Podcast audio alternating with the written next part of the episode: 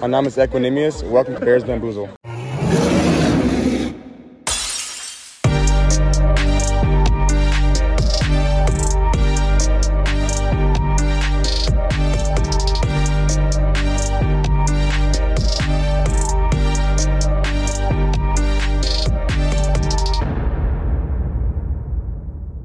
Bear Down und herzlich willkommen zu Bears Bambusel, eurem Chicago Bears Podcast.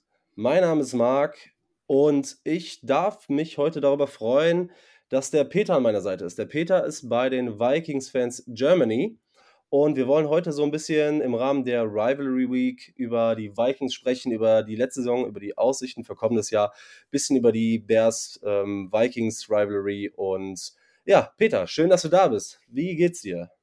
Ja, hallo Marc, danke für die Einladung. Mir geht's gut. Ähm, so ein klein bisschen nervös, ne? Aber ich freue mich total und ja, danke ja. für die Einladung nochmal. Ja, hör mal, sehr, sehr gerne. Ich bin äh, happy, dass es geklappt hat. Hm, willst du erstmal so ein bisschen was ähm, zu eurem Fanclub erzählen, so in die Richtung, was ihr genau macht, ähm, wo man euch findet? Ich meine, das packe ich nachher noch alles in die Show Notes, aber leg einfach mal los, erzähl uns äh, mal da draußen ein bisschen was. Ja, ich bin Member bei den Minnesota Vikings Football Germany e.V., abgekürzt MVFG e.V. Ich war bei der Namensfindung nicht mit dabei. Ähm, wir sind also ein eingetragener Fanclub in der Dachregion in Deutschland, haben ähm, Mitglieder auch in Österreich und der Schweiz und sind jetzt so bei ein bisschen über 550 Mitgliedern, also schon ein ziemlich großer Fanclub. Ähm, es ist damals aus einer Facebook-Gruppe gegründet worden, aus Vikings-Fans. Und ähm, ja, jetzt bin ich seit zwei Jahren auch dabei und seit einem Jahr in dem Podcast-Team mit. Und äh, wir sind so eine Gruppe aus sechs, sieben Leuten, die im Wechsel immer wöchentlich in Season zweimal. Wir machen also eine Preview und eine Review ja, okay. und äh, machen ähm, eine Draft Coverage und äh, in der ganzen Offseason sind wir sind wir dann eher so ein bisschen mau. Dann äh, also jetzt im Training Camp äh, werden wir wieder anfangen und äh, ja, ihr äh, könnt uns äh, generell finden auf allen Social Media Kanälen, also gängig Twitter, Facebook und Instagram wird der Marc sicher gleich in die Shownotes noch hauen. Also, genau, genau. Und äh, ja, was wir machen, also es gibt einmal im Jahr einen riesengroßen Sommer, äh, ein Sommerfest. Das ist dieses Jahr in Ratingen. Ja, und, nice. Äh, direkt bei mir um die Ecke. Ja, ja, ja, ist bei für mich auch nicht so weit. Also ja. das ist schon gut. Ja, die meisten Mitglieder bei uns aus NRW kommen, ist es ziemlich oft in NRW. Ist halt für viele okay. andere immer ein bisschen doof, ne? Aber äh, ja, wir haben äh, viele WhatsApp-Gruppen und das ist halt echt schon eine eingeschworene äh, Geschichte. Wir machen ein paar Charity-Events immer jedes Jahr und äh, ansonsten äh, ist halt äh, äh, das Bequatschen, das Fiebern und das Fantum sein der Minnesota Vikings dann auch ein großer Schwerpunkt. Ja, top. Also dann, ich meine, gibt es ja schon mal das ganze Projekt ein paar Jahre und ihr seid ja schon relativ groß. Ähm, ja, wie gesagt, da bin ich ja froh, dass du abgestellt werden konntest und ja, äh, oder um uns da heute mal deine Expertise zum Besten zu geben. Ähm, ich würde direkt mal so in die kurz ähm, in die in die letzte Saison gehen und ein bisschen sportlich werden. Also die Vikings haben ja letztes Jahr in der, innerhalb der Division ähm, mit 4-2, glaube ich, ne? Und davon beide Spiele sind gegen die Bears gewonnen. Ähm, und 13-4 aus der, was richtig? 13-4 aus der letzten Saison rausgekommen. Korrekt, ja. Ähm, wie war das? Elf oder zwölf One-Scoring-Games gewonnen? Wir haben äh, elf One-Score-Games gewonnen elf, und äh, eins verloren, das Rückspiel gegen die Lions, wenn mich nicht alles täuscht. Ja, ich meine, äh, ja. ja. Also das war schon äh, ein Ritt auf der Rasierklinge. Ein sehr wilder Ritt auf der Rasierklinge. Genau, und da direkt die Frage, ne? wie, wie nimmt man sowas als Fan oder als äh, Fanclub-Member mit, wenn man da so viele äh, knappe Games hat? Ähm, Im Prinzip war das Scoring und die Offense lief immer gut. Defense war dann immer so ein bisschen so lala. Ähm, wie habt ihr oder wie hast du das sportlich eingeschätzt, wie die letzte Saison so ein bisschen gelaufen ist? So lala ist sehr, äh, sehr, sehr schön ausgedrückt. Ähm, also generell gehöre ich äh, zu den nervöseren Football-Guckern. Also äh, es war für mich ein Horror. Es war ein super Horror. Es war äh, es, ich bin irgendwann immer laufen gegangen. Ich bin dann die letzten zehn Minuten raus und äh, es war egal bei welchem Spiel. Es wurde immer eng, außer bei dem ersten gegen die Packers. Und dann bin ich aber auch ein bisschen spazieren gegangen. Aber generell ist das seit Jahren so. Es ist egal, welche Saison die Vikings halten, es immer knapp und immer close. Und dann, das war die Simmer-Ära. Davor das Jahr hatten wir neun One-Score-Games und davon haben wir sechs verloren. Und, äh, und zwei Jahre davor war es auch ähnlich. Es waren halt immer One-Score-Games und da war unsere Bilanz halt immer negativ. Und dann ist es dieses Jahr ein bisschen gekippt. Und deswegen würde ich da auch ansetzen, weil es so übertrieben nach vorne gekippt ist, dass ähm, wir halt einen massiv großen Umbruch haben. Und jetzt muss ich dann nochmal zurückgehen zur ja. Simmer-Ära, um äh, unseren alten Coach Simmer äh, da mal mit reinzuziehen. Es war halt am Ende so, es haben Ex-Spieler ähm, oder damals noch Spieler, als Simmer gegangen ist, Kendricks, Brian O'Neill, äh, durchaus auch nicht nur mit kryptischen Worten Simmer negativ verabschiedet, sondern man hat halt klipp und klar gesagt, man hat sich nicht mehr wohlgefühlt. Es war Brian O'Neill mhm. sprach, sprach von ähm, äh, einer, einer Geschichte von Misstrauen, von ähm, ja, Boomertum, von es wurde kein guten Tag. Also es war überhaupt nicht freundlich, es war nicht teamfördernd und dementsprechend haben wir unsere Owner, äh, nachdem sie sich von Simmer getrennt haben und auch von GM Rick Spielman, ähm, ein Culture Change gefordert. Also ja. das Jetzt stand über allem. Also Richtung Kevin O'Connell dann, ne? Ja, und äh, das war halt das große Ding. Äh, wir wollten einen Football-Guy haben, wir wollten einen haben, der führen kann, der jünger ist, der nicht so autoritär ist. Das war das große Ziel. Mhm. Und ich glaube, das ist uns auch gelungen, weil eine Mannschaft, die in sich nicht funktioniert, die gewinnt keine One-Score-Games. Das ja. ist, das war letztes Jahr das große Fund äh, und äh, ja, die, das die war aber halt trotzdem halt, viel zu anstrengend für mich. Ja, aber auch geil. ja, glaube ich. Also spannend bleibt es ja auf jeden Fall. Die Frage ist nur, boah, wie lässt, wie gut lässt sich sowas in die ähm, nächste Saison transportieren? Ne? Wenn man sagt, ja, okay, wir waren zwar ein ähm, 13-4-Team, aber davon waren elf One-Scoring-Games wie groß ist die Wahrscheinlichkeit, dass man diese ja, Sieg-Totals irgendwie mitnehmen kann, wenn die alle so knapp waren? Weil das ja meistens nicht so, na, wie soll ich das sagen, nicht so gut zu transportieren. In beide Richtungen natürlich nicht, ne? Mhm. Die Wahrscheinlichkeit ist überhaupt nicht groß, ne? Also müssen, müssen wir auch, brauchen uns keinen Sand in die Augen streuen. Wir waren letztes Jahr ein Zehn-Siege-Team oder eventuell auch ein Elf-Siege-Team und das ist auch okay. Das Problem was wir letztes Jahr hatten, wir hatten eine grauselige Defense mit einem Defensive Coordinator, der dann auch noch Football spielen lassen wollte, mhm. der überhaupt nicht zum Team gepasst hat. Ne? Und die Defense wurde sukzessive unter Simmer schon immer schlechter und dann standen wir dann halt letztes Jahr, waren halt noch Namen da, aber die waren halt auch immer älter. Kendricks hat abgebaut, äh, der ähm, immer ein Anker war in Coverage, der konnte, der konnte nichts mehr covern. Es ging einfach nicht mehr. Wir waren über die Mitte so anfällig. Man hat halt die große Taktik von Ed Donatel war halt, ähm, den, den gegnerischen Quarterback zum Kurzpassspiel zu zwingen, dass man hinten, äh, hinten äh, voll steht, äh, eine leichte Box und dass äh, das gegnerische Team über Kurzpassspiel dann irgendwann zu Fehlern zwingt, weil man weil man halt dann in der Red Zone ist, alles enger wird und prinzipiell kann man sagen, die Defense no Turnover, no Party. Also es war nur was drin mit Turnovern und wir hatten da auch ein, ein gutes Turnover Plus, aber je äh, länger die Saison dauerte, kamen die Turnover auch am Ende nicht mehr und ähm, das Playoff aus gegen die Giants war dann halt auch da lief gar nichts. Ne? Also die Giants. War so, also ich habe die Defense viel so gesehen, zwar viele Yards zugelassen, aber das ist genau das, das beschreibt ja so ein bisschen, was du gesagt mhm. hast. Viele Yards zugelassen, aber irgendwie so bend, but not break irgendwie, ne? Mhm. Und in der Red Zone aber funktioniert. Mhm. Trotzdem war das ja irgendwie, wenn man sich so letztes Jahr da die komplette, das komplette Team äh, angeguckt hat, hat man gesehen, dass da irgendwie so eine neue Handschrift äh, von O'Connell schon erstmal zu sehen war. Hm, mit welchen Erwartungen ist man denn generell so als Vikings-Fan oder als ähm, so als Fanclub-Member in die Saison gegangen, wenn man so sagt, ey, wir haben einen neuen Coach, mal gucken, was sich da verändert. Was waren so eure Erwartungen generell an die letzte Saison?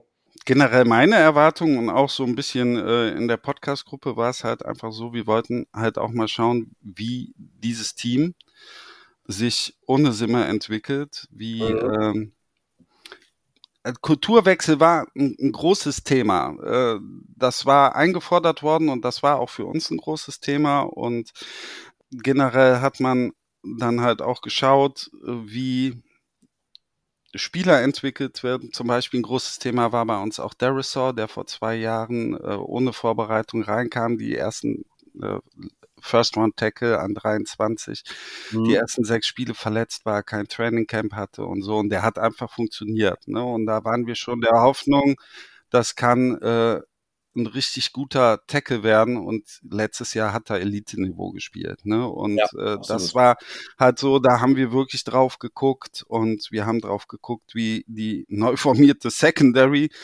sich gebildet hat, die dann am Ende einfach, wo äh, auch von der Draft-Class keiner gespielt hat, weil sie eigentlich alle verletzt waren. Und wenn das dann am Ende der am Anfang am meisten gespielt hat, eine Caleb Evans, der dann mit drei Gehirnerschütterungen dann am Ende auf Injured Reserve kam und Louis Sain sich, äh, Seen sich leider ähm, in London beim Special Team Einsatz mies das Wadenbein und äh, den Knöchel gebrochen hat. Ja. Und Andrew Roof einfach dauernd äh, verletzt war. Und das war, da war halt nicht, da war halt leider nicht so viel zu sehen und ja, defensiv war es generell schwierig, ne? Da ist irgendwie so, da waren die Lücken immer noch da, die man äh, auch unter Simmer und so schon gesehen hat, obwohl, obwohl da ja mhm. lange Zeit war da ja die Defense gut, aber du hast ja eben schon gesagt, ist immer schwächer geworden. Also offensiv hat man ja schon krass diese Handschrift gesehen, die Veränderungen hat man gesehen, klar waren die mhm. knapp, aber es lag halt nicht an der Offense, ne? Somit, äh, was ich halt viel gesehen Darf ich nochmal gerade reingrätschen? Ja. Was wir halt auch sehen wollten, ist äh, mit einem Offense-Minded Head Coach, wie sich unsere Offensive transformiert hat und die hat sich transformiert. Ne? Also wir waren halt immer eine Run-First äh, äh, äh, Offensive, trotz dass wir äh, schon zwei Jahre Justin Jefferson hatten und das mhm. einfach eigentlich unser bester Spieler in der Offense war und trotzdem äh, wurde immer Devin Cook gepoundet und ähm, wir wollten halt sehen, es wurde angekündigt, dass es keine Run First Offense mehr ist, dass man mehr auf Pass geht, dass man viel mehr ins Spread geht. Und das ist zum Teil auch wirklich dann passiert. Und da sind unsere Erwartungen schon erfüllt worden. Und generell wollte man natürlich auch sehen, wie äh, Kevin O'Connell sich präsentiert. Ne? Also nicht nur so als Football Guy, sondern äh, als First Year Head Coach, mhm. der direkt die Offense gecallt hat. Das ist äh, das ist äh, nicht einfach, würde ich mal sagen, oder das ist halt dann auch ein großer Schritt. Ne? Und, das haben wir ja gesehen, als äh, Matt Nagy damals kam, aus mhm. äh, hochgelobt aus äh, Kansas City, ja. Base gecallt, offensive minded, Quarterbacks Coach. Ja gut, aber man, da hat man gesehen, wie es nicht laufen sollte. Jetzt mit O'Connell scheint es ja, ich sag mal, für Bears Sicht leider gut zu laufen bisher. ähm, was mir halt noch krass aufgefallen ist, dass auf jeden Fall, was auch angekündigt wurde, was auch umgesetzt wurde, dass die Runningbacks wieder mehr ins Passing Game einbezogen werden sollten. Ja. Ähm, sowohl äh, Cook, da, wo, über den wir gleich noch reden, Madison reden wir auch gleich noch ein bisschen drüber. Ähm, da hat sich auf jeden Fall was getan. Also ich glaube, dass sich die Offense auf jeden Fall in die Richtung entwickelt hat. Und auch wenn die O-Line auf jeden Fall deutlich solider als in den Jahren davor war, zumindest habe ich das so wahrgenommen. Ne? Die Tackle haben auf einem sehr guten bis Elite-Niveau gespielt. Was halt für mich natürlich katastrophal war, waren wieder so die, die Matchups mit den Bears. Ihr habt jetzt vier Siege in Folge, letzte Saison beide Spiele gewonnen, davor dann natürlich auch. Äh, ich glaube insgesamt irgendwie 65, 57 oder sowas steht's. Aber es gibt eine Geschichte, ich meine, da muss ich mich jetzt im Bears-Podcast drin aufhängen. Die Bears und die Vikings sind erst ein einziges Mal in der Postseason aufeinander getroffen, und zwar 95, und dann haben die Bears 35, 18 äh, gewonnen. Ist jetzt ein paar Tage her, interessiert halt auch keinen mehr, aber ja, äh, was will ich sagen? Hast du dir irgendwas zu den, äh, hast du irgendwas aus den Bears äh, Vikings Spielen letztes Jahr mitnehmen können? Als du gerade gesagt hast, äh, wir haben die letzten vier Spiele gewonnen, dann musste ich sofort erstmal, äh, fiel mir sofort ein, ja, Akim Hicks spielt ja nicht mehr bei euch. Ne? Boah, ist der mir auf den Sack gegangen. Unfassbar, echt, unfassbar. Also, oh, wie, wie oft, wie oft Simmer den in den, in den einfach reinlaufen hat lassen. Und oh, Akim Hicks ist äh, ein geil, geiler Typ gewesen. Er hat einen ganz besonderen Stellenwert. Ja. Er hat einen ganz besonderen Stellenwert hier bei unserem Podcast. Das war so ein Liebling von Björn. Naja, der hat tatsächlich in Minnesota oder gegen Minnesota tatsächlich immer ziemlich gut funktioniert. Ja.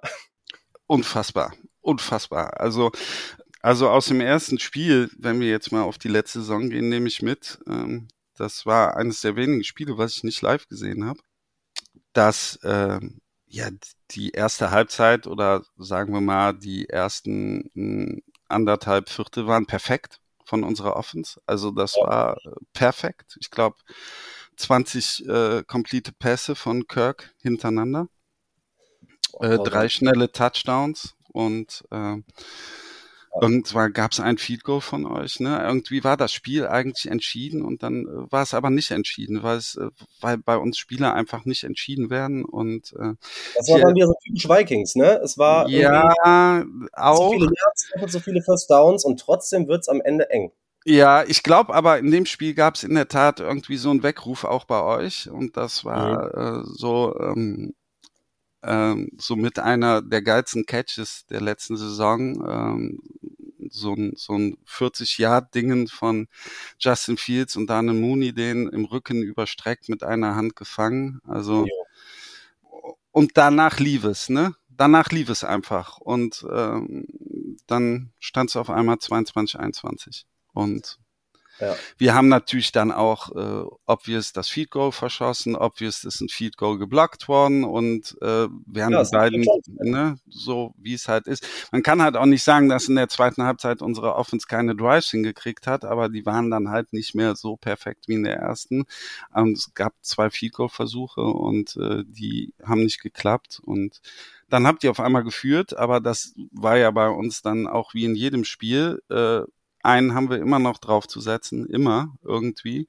Mentalität hat funktioniert, ne? Ja, und dann kam wieder ein perfekter Pass. Und das Ende war natürlich für euch bitter und für uns so ein bisschen typisch, weil Emir Smith Marset, den wir äh, nach den ja. Trainingcamps gecuttet haben, einen, einen Pass genommen hat und wollte dann halt irgendwie nicht ins Auslaufen, sondern dachte sich, er macht noch ein paar Yards und äh, Cameron Danzler, der mittlerweile auch nicht mehr bei uns ist, einfach von hinten kam und ihn den Ball so rausgenommen hat. Das war so, noch nicht mal weggetackelt. Einfach so, hier komm, ich nehme ihn mal. Und äh, das war so, ja, war äh, für euch sicherlich sehr ärgerlich. Die Frage ist halt auch, ob ihr gepunktet hättet. Ich kann mir vorstellen, ihr hättet gepunktet, aber äh, es war in der Two-Minute-Warning drunter ne, und dann war das Spiel entschieden. Also es war schon äh, also Smith Marset wurde ja auch, äh, der, nachdem der zwei solche Dinger in zwei Spielen gebracht hat, ja, auch relativ dann wieder gecuttet. Ja, die Woche danach hat er auch noch einen Bock gemacht, ne? Genau, genau. Der hat zweimal so ganz, ganz böse Dinger geschossen, die auch wirklich spielentscheidend waren ja, gut, und wenn du so in den Kader kommst, dann darfst du dir sowas nicht leisten, dann fliegst du halt runter. Ne? Also, wir hatten auch, glaube ich, aus äh, Bears Sicht alle die Schnauze voll, du willst sowas dann auch nicht mehr sehen. Dann, vor allem, wenn das nicht einer von deinen Guys ist irgendwie, ja, dann ist der raus und dann. Ja, ja. Ja gut, es war, das war tatsächlich, also die erste Halbzeit war sehr, sehr grausam anzugucken wie das eine oder andere Spiel es gab. Ne? Das Spiel war so ein bisschen wie die ganze Saison bei den Bears auch irgendwie dann Penze irgendwie drei Viertel, aber hält's irgendwie dann doch mit, um das dann zu verlieren. Mhm. Ja, und dann zweites Spiel war dann ein bisschen deutlicher. Wobei da ja auch, also da muss man. Das zweite Spiel war, würde ich auch, ich habe hier in meinen Notizen wirklich geschrieben, das zweite Spiel war irrelevant für uns ja. und für euch. Ja. Und äh, für euch ging's, ihr habt einen Peterman noch aufgestellt. Ja, es ging einfach nur darum, bloß nicht zu gewinnen, also bloß so gar nicht, ne? Und schauen, was Houston macht. Und mhm. das ist ja dann am Ende natürlich äh, für, äh, für Chicago super ausgegangen. Ja. Und ähm, das zweite Spiel habe ich dann auch nicht gesehen, weil ich im Urlaub war. Ich habe es mir natürlich dann auch angeguckt, aber es war es war irrelevant, wie du schon gesagt hast. Ne? Er hat Ja. eine B11 gespielt, es ging irgendwie, selbst, man, ich hasse das immer, gegen sein Team zu routen. So, ich gucke immer Bears und ich will immer gewinnen, scheiß drauf. Aber in so einer Situation und dann siehst du irgendwie, guckst auf dem Laptop, guckst du Bears und auf dem Mhm. Fernseher guckst du irgendwie da äh, Mhm. Texans und dann willst du wirklich einmal once in a lifetime irgendwie, dass die Spiele so ausgehen, wie es dann auch am Ende stattgefunden hat. Ja, was Besseres hätte an dem Spieltag nicht passieren können, ne? machen wir uns nichts vor. Ja, von daher war es für beide, glaube ich, halb so wild, ne? Ja, wir, wir haben gewonnen Ja. und du bist dann halt mit einem 13-4 aus der Saison rausgegangen und aber jeder wusste, äh, okay, Giants, kannst du gewinnen, kannst du aber auch nicht. Also Ja. das stand drauf. Ich glaube, aus, äh, wir haben das später auch in unserer großen Off-Season View- Review-Folge besprochen. Wir hätten gerne den Wildcard-Sieg gehabt. Mhm. Aber trotzdem, um auch nochmal zu sagen, es war aus Fansicht schon eine geile Saison. Es war ein wilder Ritt. Es waren so viele Höhepunkte dabei. Es war das Bills Comeback, das äh, äh, Colts Comeback mit 33 nach Jo. 33-0, wo einfach, keine Ahnung. Aber diese, diese Comeback-Siege beschreiben ja auch, dass das Team, wie es das ganze Jahr war. Ne? Also wir hätten gegen die Texans irgendwie verlieren können. Wir hätten aber auch die Chiefs Mhm. hauen können. Mhm. Das äh, war einfach nicht konstant genug. Und da komme ich halt immer wieder, die Defense war ein Problem. Und die Offense war halt zum Teil unfassbar explosiv. Die konnte explosiv sein. Äh, Kirk Cousins war letztes Jahr sehr klatsch. Der hat statistisch nicht seine beste Saison gespielt, aber er wirkte wie ein Leader und ähm, hat, äh, aber Jefferson hat allein zwei, drei Spiele gewonnen, ne? Ja. Und du hast halt so einen Typ und wir konnten unheimlich explosiv sein, aber wir haben zum Beispiel auch von allen Mannschaften im dritten Viertel die wenigsten Punkte gemacht. Ne? Das dritte Viertel war, Okay. Die hatten alle noch ihren äh, Pausentee, also das dritte Viertel konntest du nicht sehen und generell der erste Drive, der Opening Drive, äh, war, glaube ich, zu 80 Prozent ein Touchdown. Gibt's eine Statistik. Okay. Hinten raus auch immer. Und das zweite Viertel ging noch so, aber im dritten Viertel haben wir kaum gepunktet. Und Ja. das äh, war auch eine Thematik, deren sich Kevin O'Connell bewusst war. Und was halt letztes Jahr in der Offense nicht ganz so gut war, war unser Laufspiel. Ne? Devin Cook steht da zwar wieder mit äh, über 1100 Yards drin, aber es war nicht gut. Ja. Es war uneffektiv. Und wenn er keine äh, Big Plays hatte, dann war es halt nicht so gut. Und ich glaube, diese Balance aus ähm, Passing und Running Game, die hat letztes Jahr ein bisschen gefehlt. Und die Effizienz im Running Game hat vor allem auch gefehlt. Und daran wird sicherlich in der nächsten Saison gearbeitet. Ja, genau. Und daran wird ja auch wahrscheinlich so der, ähm, der Coaching-Staff so ein bisschen mit äh, gemessen. Wenn Kevin O'Connell jetzt ins zweite Jahr geht, all auf DC hat sich und musste sich was verändern. Äh, da ist Mhm. Brian Flores gekommen.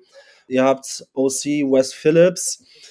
Wie sieht man so die Entwicklung im Coaching-Staff in so in euren Kreisen mit einem jetzt, finde ich, sehr guten DC, der auf jeden Fall schon gezeigt Mhm. hat, dass er eine gute Defense coachen kann, mit einem äh, Second-Tier-Head-Coach, der Flashes gezeigt hat und einem OC, der da auf jeden Fall auch seinen Anteil dran hat. Ja, Wes Phillips hatte wohl letztes Jahr auch zwei, drei ähm, Jobinterviews, die er aber von Anfang an, ähm, äh, ja, hat er kein Interesse gehabt. Der wollte weiter bei uns bleiben, also unser OC. Ja. Und ähm, wir hatten unser Wide Receiver Coach, der ähm, wirklich ein guter ist, Keenan McCardle, Ex-Receiver. Ähm, der war, by the way, der einzige Coach, der den Übergang von der Simmer-Ära zur Kevin O'Connell-Ära Okay, überlebt hat. Und das war äh, für uns auch, für uns Fans auch so eine Geschichte, den wollten wir unbedingt haben, weil der hat echt gute Arbeit gemacht. Der hat auch letztes Jahr eine gute Arbeit gemacht. Der hat aus einem Average Guy wie äh, KJ Osborne Mhm. einen, einen guten dritten, also äh, als dritter Receiver funktioniert der Junge richtig gut. Ne? Also Mhm. wenn du so einen dritten Receiver hast, dann äh, perfekt. Ja. Und wir hatten also unser Coaching-Staff ist schon ganz cool. Jetzt ähm, natürlich mit Brian Florence, äh, ja, erhoffen wir uns äh, doch. Es muss einfach aggressiver werden. Es kann nicht dieser Tod auf Raten sein. Und Mhm. vor allem, wir haben bis auf Daniel Hunter, worüber wir wahrscheinlich gleich noch reden werden, äh, wirklich nicht mehr so die Erfahrung in der Defense und es sind eine ganze Menge Dartpfeile in der Defense, weil halt auch letztes Jahr die Rookie Class einfach nur verletzt war und äh, wir dieses Jahr äh, auch natürlich wie in den letzten vier Jahren immer Cap Struggle hatten und dann mhm. nicht die großen äh, Free Agents holen konnten. Äh, einer ist gekommen, Byron Murphy und ähm, dann im Draft hast du halt dann auch so einen Dritt- und Viertrunden-Pick in die Secondary gepackt. Aber wir haben super viele Dartpfeile und wenn du so unerfahren bist und musst du aggressiver sein. Und das äh, wird Brian Flores sein. Ja. Und ich meine, ist halt menschlich, ne, was man so mitbekommen hat, nicht der mhm. allereinfachste. Aber ich glaube, dass so ein Leader, der hat ja auch schon bei anderen Teams, in Miami war halt ein guter Stint oder so, äh, mhm. damals auch unter Belichick, meine ich, ne? ist ja auch Belichick Tree, mhm. ähm, ja. zeigt, dass er auch damit, damit arbeiten kann. Und wenn du dann so jemanden da hast und dann auch einen OC, der, der super Arbeit macht, ein äh, Kevin O'Connell, wie gesagt, der, der gezeigt hat, dass er da irgendwie so seine, seine, ja, dem Ganzen so seinen Stempel aufdrücken kann, dann hat das auf jeden Fall äh, Charakter für, für einen guten Coaching-Staff. Ähm, die Frage ist, wo würdest du ungefähr so Coaching-Staff-mäßig erstmal die Vikings in der NFC North einordnen? Würde ich erstmal mich mal interessieren. Oh, ja, das ist schwer. Das, äh, damit hast du, äh, das ist eine schwere Frage. Ich kann ja nicht alle Fragen vorher sagen. Ja, da hast du recht, ne? Hab ich auch nichts zu meinen. Wo würde ich. Guck mal, du hast. Ich würde generell sagen, ähm, bei uns herrscht noch viel Upside, ne? Also mhm. äh, Kevin O'Connell wird nicht alles, ach, hat nicht alles gezeigt, das hat er auch gesagt. Ganz also, auch im ersten Jahr nicht, ne? Ne, es äh, ging darum, die offen zu transformieren und er hat auch gesagt, er hatte äh, sicherlich viele kleine taktische Fehler noch, die waren immer dabei und auch Geschichten aus Nervosität, aber erstmal, um indirekt deine Frage zu beantworten, er war auch bei vierten und so, also bei Fourth End hat er viele, viele Sachen gemacht, die Simmer vorher nicht gespielt hat, also wir mhm. haben viel mehr, äh, wir waren mutiger und das gefällt mir. Wenn ich, wenn ich das jetzt so einrahme, ähm, ich vergleiche erstmal mit den Packers, also Packers, äh, Matt LaFleur, halte ich sehr viel von, also halte ich schon wirklich viel von. Aber letztes Jahr war es dann auch so, ne, Rogers weg, äh, Rogers zwar da, oh. aber ähm, ähm, Hackett weg und irgendwie der Nummer eins Receiver weg und wir schauen mal, was da nächstes Jahr passiert. Äh, zu den Lines halte ich eigentlich ziemlich gut organisiert. Mhm. Also ähm, ich bin ein Dan Campbell Fan, mhm. weil er halt auch fällt schwer, den nicht zu mögen. In seiner ersten Saison auf Pressekonferenzen geheult, damit kriegst du mich irgendwie immer, auch wenn manche dann sagen, das darfst du nicht machen, dann wirst du zerrissen. Nein, aber der hat halt die Leute gepackt ja. und äh, Detroit ist ein ganz, ganz schwieriges Pflaster, weil irgendwie seit 30 Jahren die Division nicht gewonnen und äh, mhm. da so äh, im Umfeld auch eine gewisse Loser-Mentalität und er hat die Leute mitgenommen. Er hat gezeigt, hier, ich bin da, ich bin für euch da, ich leide mit euch und ich gebe alles und hat aber auch defin definitiv im letzten Jahr gezeigt, dass er unfassbar mutig ist. Hat viele vierte Versuche ausgespielt. Äh, gegen uns äh, ein entscheidendes Play im Rückspiel gehabt, wo er einen vierten ausspielten Fake auf Penay Sewell.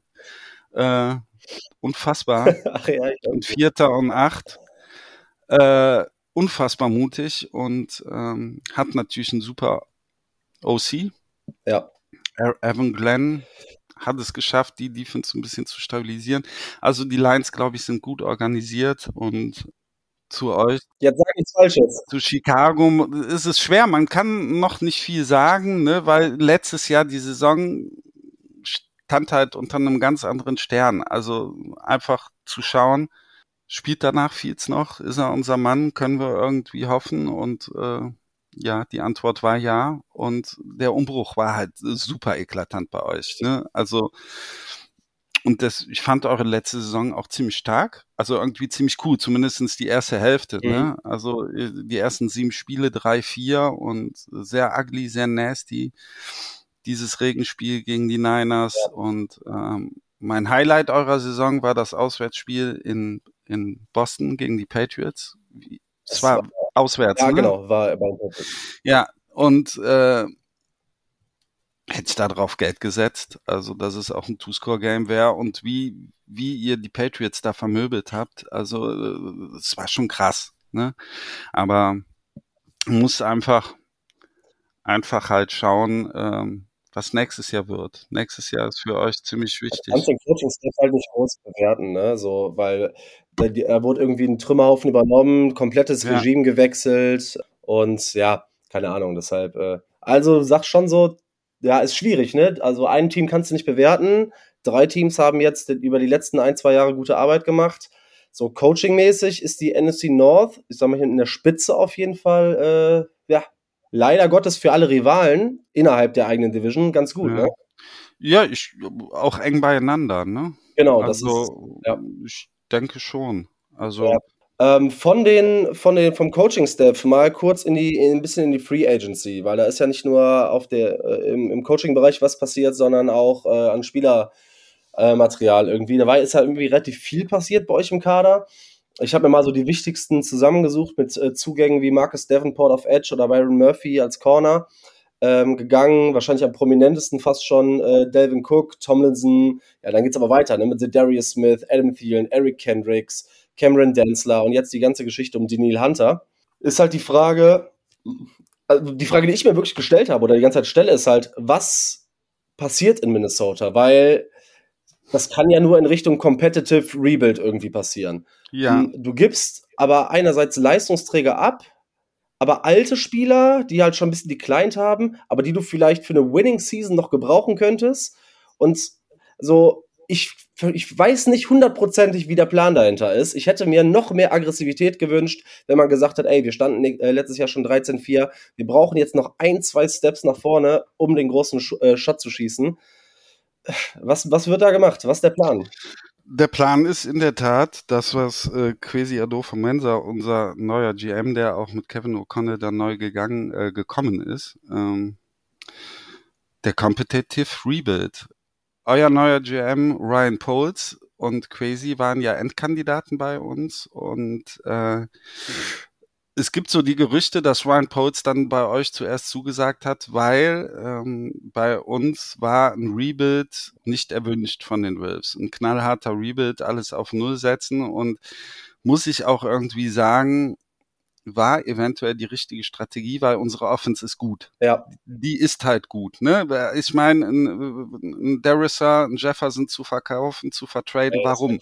Ja. Oder ein O'Neal, ein Right Tackle. Du hattest halt eine declinende Defense und du hast letztes Jahr gesehen, dass sie richtig declined ist und wir müssen halt die Re Defense rebuilden. Und äh, wir haben seit Kirk Cousins da ist, kein Cap Space, Jahr für Jahr wird dann immer rumgeschoben, also nicht so auf die knallharte Saints Art, aber Ja. schon in der Richtung.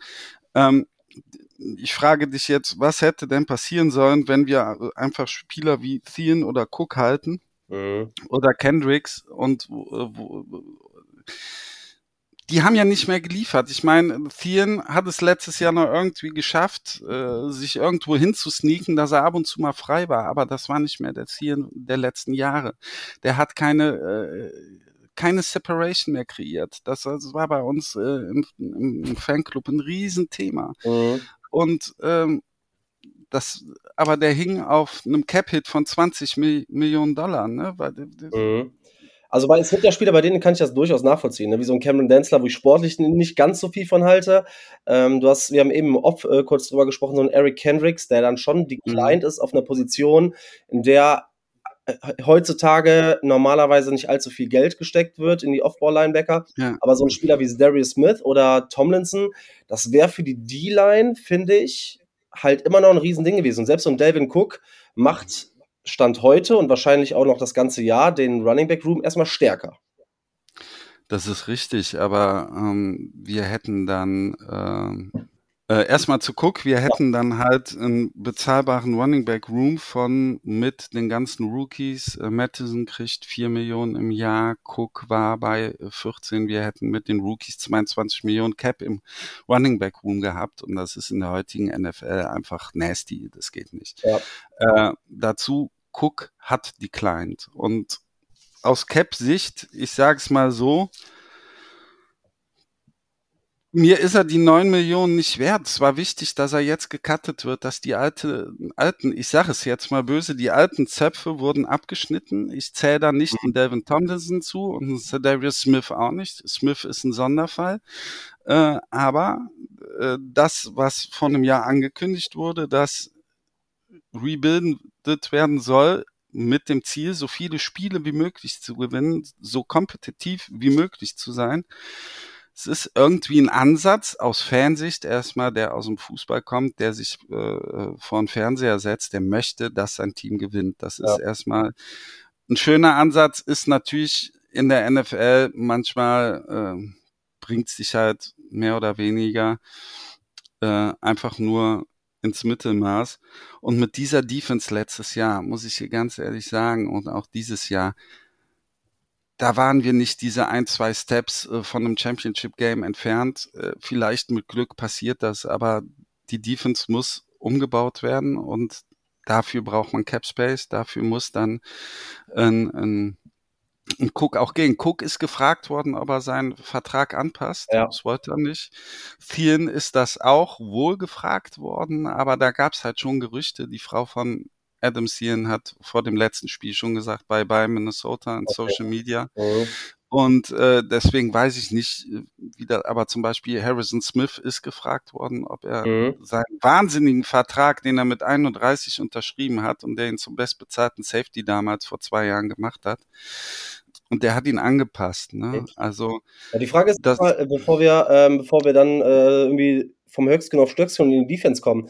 Wenn man so einen kompetitiven Rebuild macht, ne, man sagt, okay, ja. guck, kann ich das noch nachvollziehen, weil auch mit den Verletzungen, er hat ja relativ lange gebraucht, die Entscheidung zu treffen, dass er sich an der Schulter operieren lässt. Mhm. Hätte er wahrscheinlich auch schon vorher besser machen sollen, wäre für alle in Minnesota wahrscheinlich besser gelaufen, auch für ihn die Offense hat ja dann nicht so viel Aderlass gehabt. Ne? Klar, ein Cook wird halt, man muss halt gucken, wie der Running Back Room nächstes Jahr funktioniert. Äh, Adam Thielen ja. wäre dieses Jahr wahrscheinlich nach dem Draft auch nur noch die drei gewesen. Und ob der dann ja. im Alter noch so viel besser ist als ein KJ Osborne, die Frage, ne? Wollen wir mal so stehen lassen. Aber wenn man so einen kompetitiven Rebuild eingeht, wie geht man oder was glaubst du, wie geht man in den nächsten Jahren die Quarterback-Position an? Verändert sich da was? Ja, ja. Ich wage zu behaupten und ich äh, hau jetzt mal einen raus und steinigt mich, das wird dieses Jahr die letzte Saison von Kirk Cousins. Okay, gut. So, ja, ein paar Hot Takes brauchen wir auf jeden Fall. äh, ja, okay, krass. Glaubst du letztes Jahr?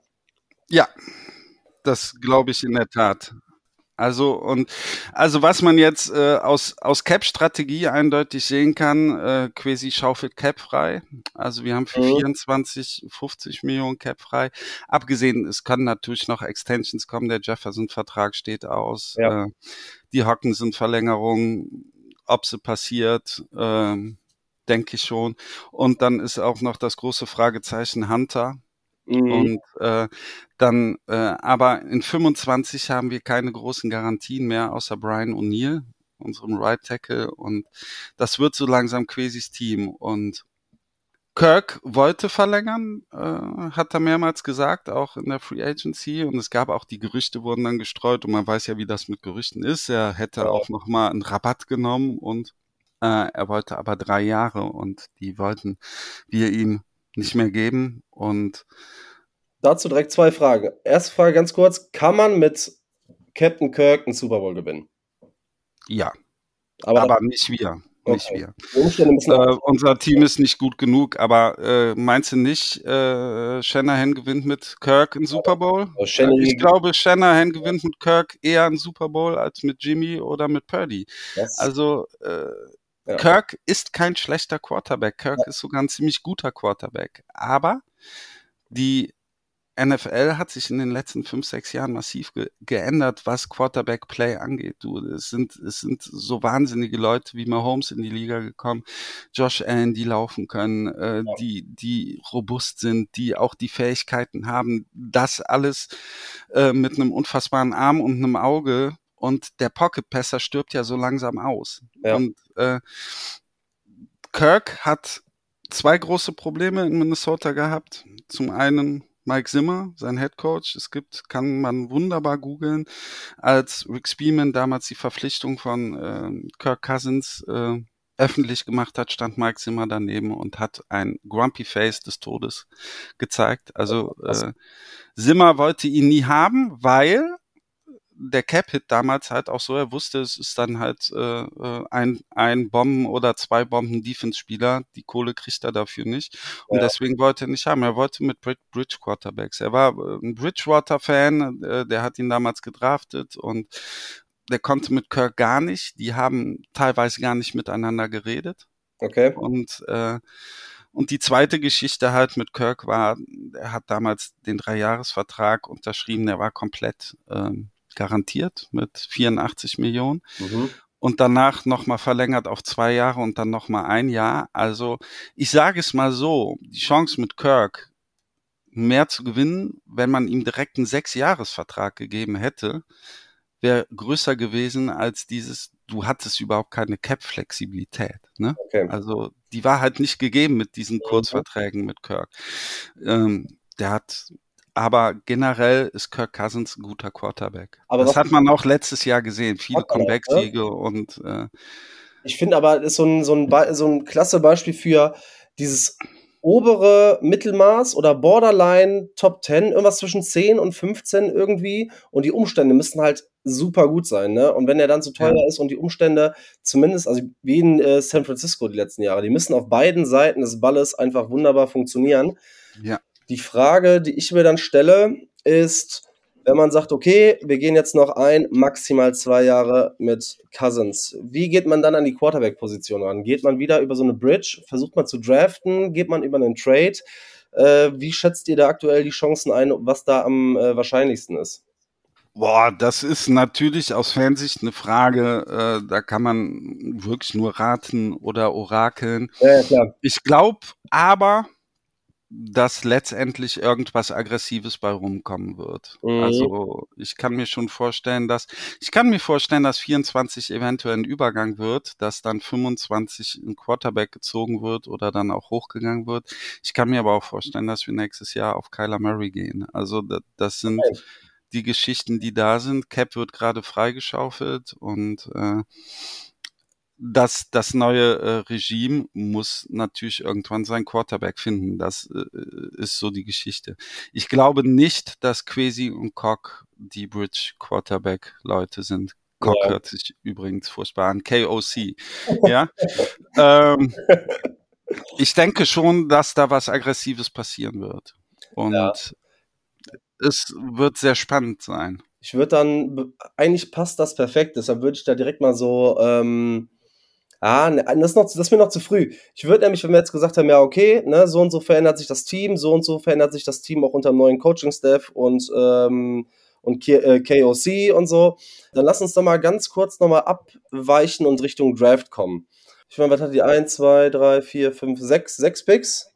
Wir sind mit fünf Picks reingegangen, haben mit einem Downtrade noch einen sechsten und haben für nächstes Jahr auch noch einen Fourth Round Pick. Okay. Also Quasi hat äh, Picks generiert. Okay. Und, äh, das kennen ja. wir ja, ne? Das ist ja bei uns ähnlich passiert, auch im ersten ja. Jahr schon von, ähm, von Ryan Poles, dass da aus vier, ich glaube, elf oder aus sechs, elf gemacht wurden. Und wie wär's, wenn du dir mal, pack dir mal, ich mach's jetzt ein bisschen schwieriger für dich, ein, zwei, maximal drei Picks raus, wo du sagst, ey, die haben mir super gefallen, die waren, also entweder waren die super, die waren kompletter Schrott oder zumindest waren die auffällig, ne, über die da viel ähm, in eurer Bubble viel diskutiert wurde, egal. Jetzt vom aktuellen Draft? Ja, ja, genau, vom 22, also 22, 23er Draft. Ja.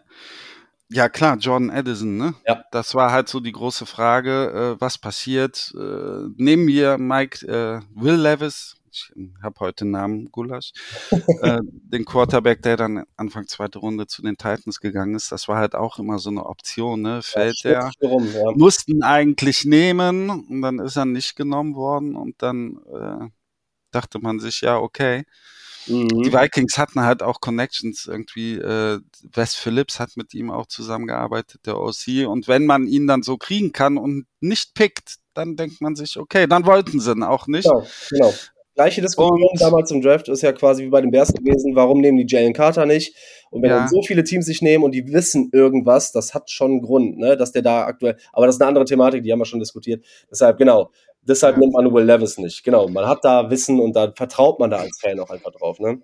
Ja, und äh, dann war halt die große Frage, also Cornerback hätten wir natürlich immer gebraucht, ne? Aber ich fand den Ansatz halt irgendwie cool, dass unsere Offense, die eigentlich so steht, auch so rela relativ auch als guter Building Block, ne? Die Frage nächstes Mhm. Jahr ist Kirk weg, eventuell dann äh, hast aber das restliche Team in der Offense steht und man hat Zieren weggenommen und äh, ich dachte dann, wenn es nicht Levis wird, dann bitte ein Right Receiver. Und ich hatte da Flowers oder Edison auf der Liste. Ja. Und ich habe mich da auch echt drüber gefreut. Und das ist auch bei uns im Fanclub gut angekommen. Und das zeigt halt auch einfach, wie man denkt, wie der Coaching-Staff denkt, dass man äh, was Ganzes oder was, was etwas, was gut ist, gut erhält und das, was schlecht ist, ein bisschen nach hinten noch schiebt, weil vielen reißt sicherlich eine Lücke und die Frage ist, ob KJ Osborne die Nummer zwei sein kann. Und die Frage ist, der wird nächstes Jahr auch seinen Vertrag verlängert haben wollen. Mhm. Du wirst nicht, du wirst nicht Jefferson und Osborne verlängern und da war äh, auch in hinsichtlich dieser Zukunft war der Pick schon gut. Ja, da würde ich ja, äh, wäre ich ja dafür, dass man ähm, Osborne verlängert. Jefferson für ein Second zu den Bears gibt. Ne? Ja, So, ne, da, können wir, Träum weiter. da können wir uns alle drauf einigen. ich. Ey, also ich fand den Pick objektiv gesehen, wir waren bei äh, Cartoon Podcast, da habe ich es auch gesagt, ich fand den Edison-Pick, ich habe den richtig gefeiert, weil ich mochte den als Prospect total, vor allem, weil Mhm. er meiner Ansicht nach super reinpasst, weil er ein starker Route Runner ist, weil er im Slot halt nochmal Mhm. ne, der bringt da einiges mit. Dann, ich meine, Jefferson hat man ja gesehen, der kam ja auch in die NFL und es hieß ja Slot Receiver. Ja, nee, Mhm. Papp kann Outside, ist Outside noch stärker als im Slot. So ein Edison mit seinem Route Running im Slot, das gefällt mir aus Bears Sicht natürlich gar nicht. Ich meine, klar, Rookie Right Receiver, wir haben schon so viele mit Potenzial gesehen, aber jeder Spieler aus dem Draft ist erstmal ein Gamble, auch äh, auf Wide Receiver, so, aber die Anlagen ne, und das Scheme Fit, das äh, ja, nervt mich ein bisschen. Ich glaub, Scheme das kann Fit, funktionieren. Anlagen und Process haben da gestimmt bei dem Pick. Ja, genau. Value war da, also kann Ja. man tatsächlich nicht viel, ähm, nicht viel kritisieren. Ja, was hast du noch für einen Pick? Also ähm, der Cornerback Mickey Blackman ist so ein bisschen galt im Draft-Zensus, so im, in allen Big Boards eventuell ein bisschen overdrafted, Mhm. aber ist wohl ist an 102 gepickt worden und ist von UC, ist wohl aber ein absolut aggressiver Pressman Corner und der sollte hervorragend in Brian Flores System passen. Ja, Und ähm, da bin ich ziemlich gespannt, welcher Pick mir auch gut gefallen hat, war äh, in der fünften Runde Jared Hall von BYU. Einfach um mal zu schauen, was passiert, kann das ein Backup-Quarterback sein, ja, äh, weil Nick Mullins ist halt auch, ja, ist okay, aber ist irgendwie, Und Weiß in ich der fünften nicht. Runde passiert ja auch nichts, ne? Wenn der Nee. floppt, dann hast du halt einen Fünftrunder, die schaffen oftmals eh den Kader nicht. Richtig, und wenn du da, da einen vernünftigen äh, Backup-Quarterback reinbringst, ich meine, schau dir ähm, Baltimore mit, äh, mit Huntley an, Ja, genau. der hätte den fast äh, das Wildcard-Spiel gewonnen. Äh, Ja. Das ist sicherlich gut und Jaron Hall kann auch ein bisschen laufen und was wir in den letzten Jahren in Minnesota gesehen hat, war, wenn es um Laufen ging, halt höchstens beim Running Back. Also ne, Ja. Cousins ist halt eine Ente. Das, ja. Ja, ja, mobil, also mit, oder mit Mobilität ist da tatsächlich nicht viel. Und Dwayne McBride hat mir auch Ja. gefallen in der siebten Runde und der könnte dieses Jahr auch Spielzeit sehen, ne? Running Back. Ich finde es schön, dass du dich nicht einstellen lässt auf zwei, drei Picks. Also euch hat der Draft so grundsätzlich äh, erstmal positiv gestimmt, ja? Vom Prozess, vom Prozess schon, auf jeden Fall. Mhm. Da, Draft sind Dartpfeile, ne? Das ist ganz klar und äh, da kann auch viel Driss bei rumkommen und aber äh, wir haben erste Runde Wide Receiver, dritte Runde Cornerback, äh, vierte Runde ein Cornerback Safety Hybrid, dann ein Nose Tackle, es wurden und ein Quarterback. Das sind halt, äh, du hast kein Firlefanz gemacht. Du. Äh, bist wichtige Positionen angegangen, Value wichtige Positionen angegangen und das war schon mal passend. Ob jetzt ein Keely Ringo eventuell, der noch, ne, du weißt es nicht man weiß es nicht. stimmt. Ne, das Aber habe ich heute gelesen, der tut sich auch noch schwer, sein, ich glaube, der letzte Verbliebene, der seinen äh, Rookie-Contract noch nicht unterschrieben hat. Aber das ist es halt, ne? Die, wir haben eben drüber gesprochen, die, ähm, die, die Corner waren schwach. Man hat da zumindest ein bisschen Tiefe reingebracht mit einem Drittrunden-Pick. Oder Mhm. Viertrunden-Pick war es, ne? Ja, vierte Runde. Ja. Dritte und Vierte. Runde, genau, Blackman und Safety Hybrid dann äh, mit Jay Ward. Ähm, ja, dann hast du den Abgang so ein bisschen von Delvin Cook schon mal vorsorglich mit McBride, der ein guter Runner ist. Mhm. Ähm, ich bin halt, ich war so ein mega Ty Chandler Believer, als der aus dem Mhm. Draft ging, weil ich ihn super explosiv finde. Aber wir gehen ja schon davon aus, dass Madison schon so der, der Lead äh, Running Back wird und McBride vielleicht so ein bisschen Short Yardage, Goal Line. Und ähm, Und Chandler könnte eventuell dann für die Screens oder Ja, genau. Ich meine, er hat auch Third gute Hände, ist offensiv. Die Frage, das, aber man sieht ja, wie du schon gesagt hast, ne, der Weg geht ja schon mehr darin, ey, wir wollen eine Passing Offense sein. Ähm, wenn wir eben gesagt haben, die, die Running Backs sind mehr ins Passing Game eingebunden. Man verzichtet auf seinen jahrelangen Bell Cowback und verteilt das vielleicht sogar auch ein bisschen auf mehrere Schultern. Ja, Äh, holt, so wird es aussehen. ne, holt neben Jefferson da Addison rein, in der ersten Runde in Wide Receiver zu investieren. Ähm, dann ist halt die Frage, ne, dann hat halt, dann ist das Ceiling der Offense ja hundertprozentig nur an Kirk Cousins geknüpft, ne, weil Surrounding passt ja, wenn wir uns die O-Line mal angucken. Bradbury, okay, ist ein mittelmäßiger, solider Center, würde ich sagen, ne. Ähm, Hatte letztes Jahr sein bestes Jahr und äh, Ja. hat dann in der Free Agency auch seinen Vertrag bekommen, der aber wirklich dann äh, drei Jahre, 15 Millionen, sieben garantiert okay. oder so. Und äh, das kannst du dann auch machen. Ne? Genau. Also das ist Ja, aber das, äh, das ist halt, ne, so Druck in der, in der Interior könnte ein Thema vielleicht für die Offense werden. Äh, das, Cleveland und Ingram mit Bradbury, das ist jetzt nicht Elite-Tier Offensive Line, ne? Ja, definitiv nicht. Und- Also, aber es war letztes Jahr, äh, die äh, O-Line wird seit Jahren mal dieselbe sein. Und Mhm. ähm, es war letztes Jahr dann doch äh, im, im Durchschnitt, im soliden Durchschnitt, und das ist für uns Vikings-Fans der letzten sechs, sieben Jahre, ist das ein Traum gewesen. Ja, Eine, okay. eine solide O-Line zu haben. Wir hatten früher immer drei Drehtüren da stehen und äh, Bradbury äh, in den ersten drei Jahren war, boah, was haben wir geflucht, was habe ich geflucht und äh, Mhm. Letztes Jahr dann in der zweiten Runde Ed Ingram gedraftet und der war halt einfach nur scheiße. Ne? Also Ja. muss man halt auch sagen. Und da ist die große Hoffnung, äh, dass er, dass er da einen Step macht in Richtung Durchschnitt. Und Ja. ähm, unser Left Guard, dessen Name mir gerade nicht einfällt, der spielt immer, äh, kannst du ja mal gerade googeln. Ingram oder Äh, Cleveland? nee, das ist der äh, Cleveland, genau. Oh, Cleveland. Äh, der spielt immer äh, richtig gut oder schlecht. Also Okay. äh, da fehlt halt auch die Balance. Aber letztes Jahr war die Interior O-Line schon schon besser. Ist natürlich, die kriegen natürlich auch Hilfe. Du äh, Hilfe. Du hast, ein, Ja, ich würde schon sagen, fast ein Elite Tackle Duo. Also das ist schon gut. Und wenn Ed Ingram einen Step macht, dann kann die O-Line auch auch durchaus oberer Durchschnitt sein. Und das reicht dann halt auch schon. Ne? Ja. Also das meine, dafür sind deine äh, Receiver und deine, ich würde die Running Backs jetzt im Raum insgesamt muss man halt mal abwarten, weil es was anderes ist. Äh, bei Madison hat Hinterco Hintercook Mhm. funktioniert. Das gleiche wie bei Pollard, wo ich Pollard noch eine Stufe drüber sehe. Aber Ja, man, definitiv. man muss halt gucken, was macht der mit einer, mit einer anderen Workload. Aber allein das Receiving Game mit einer soliden O-Line. Aber dafür müssen die Tackle halt auch das Niveau halten, ne? Was Ja, aber da gehe ich von aus. ja, Also, also ich glaube auch, dass die auf jeden Fall Top-Tier Tackle bleiben und die Guards und der Center muss man halt gucken, ne? Ich meine, das Passing Game und so, da haben wir jetzt ein bisschen drüber geredet.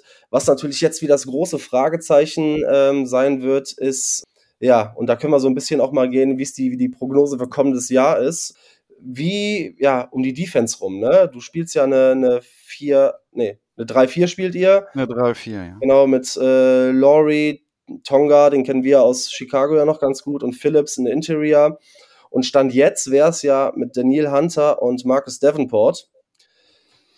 Das ist halt die Frage. Wie gesagt, wir haben eben oft schon mal drüber geredet. Dann würde die O-Line zumindest auf Edge sehr gut aussehen. Die D-Line, wäre, glaube ich, okay. Die hat letztes Jahr einen Step gemacht. Die Frage ist, was passiert mit Daniel Hunter? Ja. Geht der nach Chicago? für für ein Seventh Round Swap. ja, äh, nein. Also das große Ding ist, Hunter äh, wollte letztes Jahr schon einen neuen Vertrag haben und letztes Jahr kam er aus zwei weitestgehend verletzungsgeplagten Saisons, die äh, 2020er Saison mit Rückenproblemen gar nicht gespielt und 21 nach sechs Bombenspielen sich einen Bauchmuskel gerissen und der wollte halt letztes Jahr hat er schon angefangen, kam auch nicht zu den OTAs und äh, dann hat man ihm ein bisschen mehr Geld draufgepackt in Incentives und so und dieses Jahr läuft halt sein Vertrag aus und er will einen neuen Vertrag. Das ist klar, das ist ein gutes Recht und das verstehe ich auch. Und mhm. äh, die große Frage ist, wie viel Geld will er haben und wie viel Geld wollen wir zahlen. Und äh, ich glaube, bei einem unmoralischen Angebot für einen Trade, wenn da ein First Rounder rausspringt, würde man überdenken, nachlegen, nachdenken, ob man ihn ja. tradet. Ansonsten gehe ich stand jetzt davon aus, dass wir den Vertrag verlängern. Also das wäre auch mein Wunsch. Ich bin ein absoluter Hunter-Fan. Ist für mich äh, wirklich ein, ein richtig, richtig guter Edge-Rusher und äh, der, wenn er verletzungsfrei ist, auch in das oberste Tier hinkommen kann. Das wäre mein Wunsch. Was passiert, da kann ich jetzt wirklich nur Kaffeesatz lesen. Äh, ich gehe stand jetzt davon aus, dass er spielt. Weil ja. sonst hätte man auch Smith nicht gehen lassen. Ähm, mhm. Wobei man mit Smith halt sagen muss, der hat letztes Jahr angefangen wie die Feuerwehr, wie eine Rakete. Ne? Der hatte in den ersten acht Spielen acht Sacks und 40, äh, 52 äh, Pressures. Und in den zweiten neun Spielen sind noch 18 Pressures und ein Sack hinzugekommen. Also sein Knieproblem ist wieder aufgetreten, weswegen er in der 21er Saison in Green Bay nur das Playoff-Spiel gespielt hat. Der ist ja da auch komplett verletzt gewesen. Und im Zuge dessen, er hat halt einen sehr spielerunfreundlichen Vertrag bei uns unterschrieben. Also er hat irgendwie 13 Millionen im Jahr und davon waren aber garantiert nur 15. Und als er dann gemerkt hat, was er da unterschrieben hat, hat er auch seinen äh, Agenten direkt gefeuert. Okay. Und äh, dann äh, fing halt äh, äh, fing halt das ganze Social Media Game an, dass er äh, die Vikings entfremdet, äh, entfreundet und dass er sein Haus zum Verkauf setzt und dass er nicht mehr spielen will, dass er weg will ja. und äh, das ganze Ding und äh, es wäre ein leichtes gewesen, Smith zu halten, aber die zweite Saisonhälfte war halt, der sah halt, der hatte Knieprobleme und mhm. äh, das ist dann halt auch eine Liability und deswegen hat man halt auch Davenport geholt. Zwar auch ein Verletzungs, ein Spieler mit einer Verletzungshistorie, aber durchaus als Ersatz. Also, um die Hunter-Frage zu beantworten, ich glaube, er bleibt und er verlängert. Mhm. Ich mein, wenn nicht. Jetzt wird's wichtig. Wenn nicht, dann ist unsere Defense wirklich, wirklich schlecht. Ja, weil genau das ist es halt, ne? Weil ich glaube, dass die Defense ultra krass von der D-Line generell lebt, ne? Ja. Weil wenn man sich anguckt, was wir, wie gesagt, im Off so ein bisschen besprochen haben, du hast einen Louis Sean äh, und einen Bynum und einen Smith so ein bisschen hinten, die sich irgendwie, weiß ich nicht, Slot und Safety Deep irgendwie, die das retten müssen. Mhm. Bei Sean verletzungsbedingt noch nicht so viel gesehen, hoher Draftpick damals. Ein, äh, Andrew Booth Jr. und ein Byron Murphy, ja, entweder verletzt oder schwach in den letzten Jahren. Genau, was so bei euch die Stärke halt irgendwie in der Offense ist, und zwar Passing Game mit dem, mit der Qualität. Ja, da, da kannst du natürlich einen fangen, ne? Da, da wird man natürlich hellhörig, wenn da die Pressure nicht mit Hunter kommt und man da wirklich so einen Abgang verzeichnen muss, ist die Frage, boah, mhm. wie viel Pressure kriegt man, um, weil eine lange Coverage, boah, weiß ich, Coverage Sex wird es da nicht viele geben. Nee, glaube ich auch nicht. Also das wird, wird wird eine Herausforderung zu sein, dass äh, Brian Flores das irgendwie hinkriegt. Und deswegen habe ich ja eben auch schon mal gesagt, äh, muss es einfach aggressiver sein, weil äh, hinten kriegst du halt nichts gehalten und dann werden die gegnerischen Drives halt super lange und äh, du punktest halt trotzdem, dann ist die Offense im Zugzwang, weil sie relativ schnell scoren muss und das hm, denke, wird schon ein bisschen Sekt oder Selters mehr werden und das erhoffe ich mir auch einfach. Mhm. Ähm, aber klar, unsere Defense äh, wird gerade rebuildet. Da, die Offense muss nächstes Jahr äh, da auch das Team tragen. Wie ist das denn dann, wenn du sagst, okay, wir wissen, wo wir mit, wir wissen eigentlich, was wir an der Offense haben und wir wissen auch, was wir in der ähm, Defense haben. Wie ist so ein bisschen jetzt der, der Anspruch und die Prognose auch für die ähm, kommende Saison oder für die nächsten zwei, drei Jahre? Weil wenn ich so zurückgucke, die Frage ist, okay, jetzt haben wir eine Situation, wir gehen in so ein Competitive Rebuild. Da anschließend vielleicht, hätte man eventuell in diesen Competitive Rebuild schon ein, zwei Jahre früher gehen müssen? Ja, gute Frage. Danke. Ich glaube, das war nicht möglich, weil die Wolves gesagt haben, sie haben da ein gutes Team hingestellt, also unsere Owner. Ja. Und äh, Crazy und KOC sich erstmal gesagt haben, okay, das Team an sich ist gut, sind Building Blocks da. Äh, Jefferson, Darisaw, äh, der Right Tackle, O'Neill und da ist was machbar. Mhm. Aber wir zeigen euch auch, dass eine Menge fehlt. Ja. Ne? Also Cousins auch ein guter Quarterback, haben wir eben besprochen. Ich würde auch sagen, für mich noch ein bisschen höher als 10 bis 15, sondern eher 9 bis 12. Ja. Aber das ist diskussionswürdig und das ist auch äh, vollkommen scheißegal. und äh, nach dieser Saison hat man halt auch gesehen, okay, wir haben zwar 13 Spiele gewonnen, aber wir waren meilenweit weg von einem Championship-Team mhm. und äh, von es ist gut so, dass es jetzt so passiert, wie es ist. Man hätte sicherlich vor einem Jahr eventuell Cousins traden können, als er noch keine Trade-Klausel hatte. Aber du kommst halt auch als neuer Coach rein, die willst, die Owner sagen dir, du hast ein gutes Team, zeig was, dann äh, direkt dein Quarterback traden und in eine ungewisse, unbekannte mhm. zu gehen, ist natürlich auch schwer. Vor allem, sie haben beide auch nur einen Vierjahresvertrag. Das ist jetzt auch nicht so eine sechs, sieben Jahresgeschichte. Äh, muss überhaupt nichts heißen, aber äh, Druck ist da schon da zu liefern. Und sie haben letztes Jahr geliefert. Und jetzt kann man auch sagen, wir bauen jetzt hinten mal ein bisschen was um. Ja, und ähm, jetzt, wenn man guckt, man ist jetzt in diesen, in den Rebuild gegangen, competitive, Leistungs, die Leistung passt eigentlich. Man hat, man hat so das Grundgerüst, es steht auf jeden Fall. Ja. So, die, die Aussichten auf kommendes Jahr, was ist so die Erwartung an das Team? Ähm, Und Playoffs, oder? Ja. Also ich glaube, wir spielen um die Division mit, mit den Lions. Okay. Das auch direkt, ich werfe die Lions jetzt schon mal ja. mit rein. Würde mich wundern.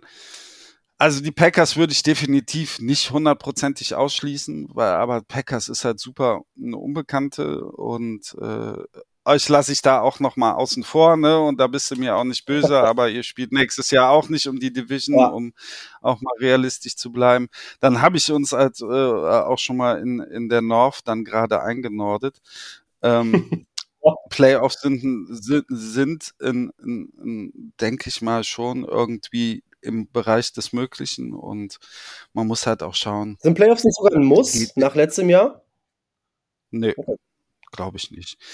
Glaube ich auch nicht. Dafür ist halt das zweite Ding ist, äh, das zweite Ding ist, worauf wir natürlich gucken, wie entwickelt sich die Defense. Sind von diesen ganzen Darts Throws von Andrew Roof, der letztes Jahr unser Second Rounder war, von Louis Sean, der unser First Rounder war, jetzt von äh, Mika Blackman, den Third Rounder und Jay Ward. Äh, kannst du da was entwickeln? Wird da Potenzial gezeigt. Das ist natürlich auch wichtig, wenn man in so ein Rebuild geht. Das ist, glaube ich, so das zweite Ziel, wo wir drauf gucken. Ich glaube aber immer noch mit dieser, mit dieser Offense und auch mit einem Kirk Cousins kann man auch kompetitiv gegen die Detroit Lions mit Jared Goff sein. Auch wenn die gute Arbeit machen, auch wenn die ein geiles Team haben, aber da ist auch Jamison Williams erstmal seine ja. Spiele gesperrt und es sind halt, und ich will der Lions Nation auch gar nicht wehtun, aber es sind halt auch die Lions. ne? genau, Hört sich böse an, ist, ist ja. aber sie machen alles richtig. Sie haben den Rebuild gut eingeleitet. Sie haben viel gute Sachen gemacht, außer die ersten beiden Runden im Draft dieses yes. Jahr. Und äh, Lines sind absolut ernst zu nehmen und äh, sagt ja auch jeder, jeder Podcaster, den ich höre, und äh, die werden schon, schon, also es wird über die Lines gehen, aber ich möchte da oben mitspielen und insgeheim hoffe ich, dass wir die Division gewinnen mhm. und denke das auch, aber das ist dann halt auch immer so ein bisschen Optimismus in der Sache. Aber die Lions. Also schon eng äh, zwischen Lions und Vikings auf 1 und 2 und dahinter kloppen sich eurer ja. Meinung oder deiner Meinung nach irgendwo die Packers und die Bears. Ne? Ja, die. Ich meine, die Packers auf dem Papier müssten die äh, eine Monster-Defense sein, hier wie äh, unfassbar gut, aber das haben wir letztes Jahr halt einfach nicht genau. gesehen. Haben dieses Jahr nochmal einen First Rounder äh, gedraftet, einen Edge Rusher und ähm, wenn die Defense auf einmal richtig, richtig gut ist, eine Top 5 Defense, dann können die sicherlich auch in der Division mit vorne spielen, je nachdem, wie die Baseline von, von äh, Love ist. Ne? Also, aber ja, weiß ich nicht. Und bei euch muss man halt einfach schauen, äh, ob Fields noch einen Step macht und dann. Äh ja, wie, wie habt ihr das denn so aus, äh, ich sag mal, aus Minnesota äh, wahrgenommen? So gerade seit dem Beginn des Rebuilds, ne, mit der 21er Saison quasi ähm, und jetzt der 22er Saison, wo ja quasi komplett äh, jedwedes Tafelsilber verscherbelt wurde von Kali Mack, Hicks ja. ist gegangen, Allen Robinson ist gegangen, Rokon Smith, Robert Quinn, ähm, da war ja nicht mehr viel übrig, außer Eddie Jackson aus dem 18er Jahr, der, äh, der da irgendwie noch rumgewirbelt hat, die, die da damals funktioniert haben. Hat sich super viel getan, an eins gepickt, Pick getradet, O-Line komplett revamped, ähm, Defense, äh, die, die äh, Secondary äh, komplett neu, ähm, neuer Running Back Room irgendwie, ne? Nimmt man die Veränderung mhm. so irgendwie auch aus Qualitätssicht und wie nennt man Justin Fields vor allem? Das interessiert alle ja irgendwie so mit am meisten aus dem äh, Vikings-Lager so ein bisschen war. Viele Fragen auf einmal. Also äh, ich handle erstmal Fields ja, ab. Gerne. Guter Junge, ne? Und ich glaube, wir haben noch nicht alles gesehen und ich glaube, er, er kann so richtig schön heiß laufen hat aber auch noch seine Probleme. Also Fields hat so, so eine hohe Upside, wenn der in Richtung drittes Jahr Josh Allen geht, dann beiß ich in die Tischkante, ne, aus Division-Sicht, muss man so sagen. Aber aber das wird, weiß man noch nicht. Aber mir gefällt seine Mentalität, mir gefällt das, was ich letztes Jahr gesehen habe. Mir äh, hat das auch äh, damals im College gef gefallen, als sie gegen Clemson gespielt ja. hat, wie der, was der da eingesteckt Unfassbar. hat, irgendwie mit Rippenprillung, diesen, diesen einen Dirty Hit und dass er dann trotzdem weitergespielt hat. Von, eine geile Einstellung, geile Mentality. Ja. Guter Junge äh, mit einer unfassbaren Upside und wenn er sich weiterentwickelt, sehr schön für euch, nicht so schön für also uns alle. Also Fields ist hat also du kannst halt schon nachvollziehen, dass da gerade aus Chicago viel Liebe und viel Optimismus äh, der Quarterback ja, ist. Auf jeden überleg mal, also na, seit Jay Cutler war nicht viel und da Jay Cutler war schon nicht viel. Und davor so, ne, Rex Grossman und ähm, McMahon und so, dat, wir hatten noch nie einen richtigen Franchise-Quarterback außer Sid Luckman und das ist fast 100 Jahre her. Also, ähm, ja, ja, ja, ja. ja. Deshalb, also da ist auf jeden Fall riesengroßer Optimismus, wahrscheinlich auch ein bisschen mehr als objektiv angemessen, aber wenn man so eine Durststrecke hat, ist das, glaube ich, auch einfach normal. Und ja. weil er halt einfach die Flashes gezeigt hat und in der öffentlichen Medien oder in der öffentlichen Wahrnehmung wird er halt auch oft ultra schlecht gemacht. Ähm, aber ja, glaube, dass es. Nee, so sehe ich ja, das so. nicht. Also so sehe ich das nicht. Er ist auf jeden Fall auch ein Quarterback, der auf dem Feld einen Spark verbreiten kann. Das habe ich äh, im Hinspiel gegen uns gesehen. Dieser Pass da auf Mooney und danach ging es ja. ab. Und äh, ja, aber er braucht äh, Pocket Presence war, ja. glaube ich, immer ein Thema, ne? Und das wurde letztes Jahr schon besser. Aber da braucht er noch was. Die NFL ist halt einfach scheiße schnell und aggressiv. Und, du hast halt gesehen äh, letztes Jahr, ne, mit so einer O-Line und wenn Mooney dein Nummer 1 Receiver ist, der aber dann auch noch sieben Spiele verletzt ist, ähm, den Claypool-Trade will ich jetzt gar nicht groß thematisieren, aber der kam so spät in der Saison, hat kaum Impact gehabt. Und dann hast du einen, mhm. ähm, dann hast du da Spieler rum, die wahrscheinlich äh, Fans von anderen Teams, die sich jetzt nicht so genau damit beschäftigen, noch nie gehört haben. Ja. Äh, du hast einen Dante Pettis, du hast einen EQ St. Brown und die sind dann auf einmal deine Nummer 2 und Nummer 3 Receiver. Und eine O-Line, die, wie du eben auch schon gesagt hast, sind Drehtüren. Ne? Also, das war letztes Jahr und das war eine Katastrophe. Deshalb war nicht viel Luft für Pocket Presence auch einfach. Wenn ich da, ja, das ist richtig. Wenn ich da, und das war halt auch sehr verwunderlich. Ich glaube, euer, also Ryan Potes ist da auch dran gegangen und sagte so, also in, in der Nacht, wir haben uns ja gewundert generell so. Mhm. Ich bin ähm, großer Adrian Franke-Hörer und auch den PFF-Podcast höre ich gern. Er hat ja überhaupt keine Hilfe bekommen und das ist so die Frage, junger Quarterback, warum machst du denn sowas? Das geht ja eigentlich nicht. Du musst ihm was hinstellen, um eine Entwicklung ja. zu sehen.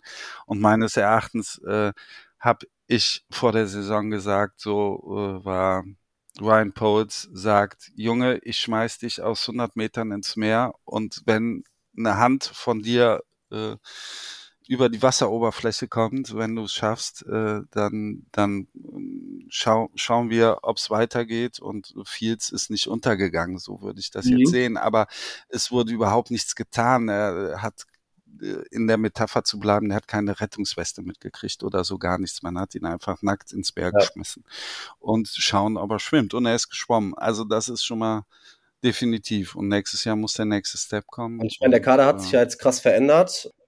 Ja, allein DJ Moore, ja. ne? Ihr habt eine Eins und das transformiert im Right Receiver Core natürlich. Wenn Mooney kann eine Zwei sein und dann ist das schon viel wert, wenn du eine Eins hast. Also DJ Moore, geiler Receiver, nicht der absolute Elite-Einser, mhm. aber definitiv ein super Ding. Das war ein richtig guter Trade.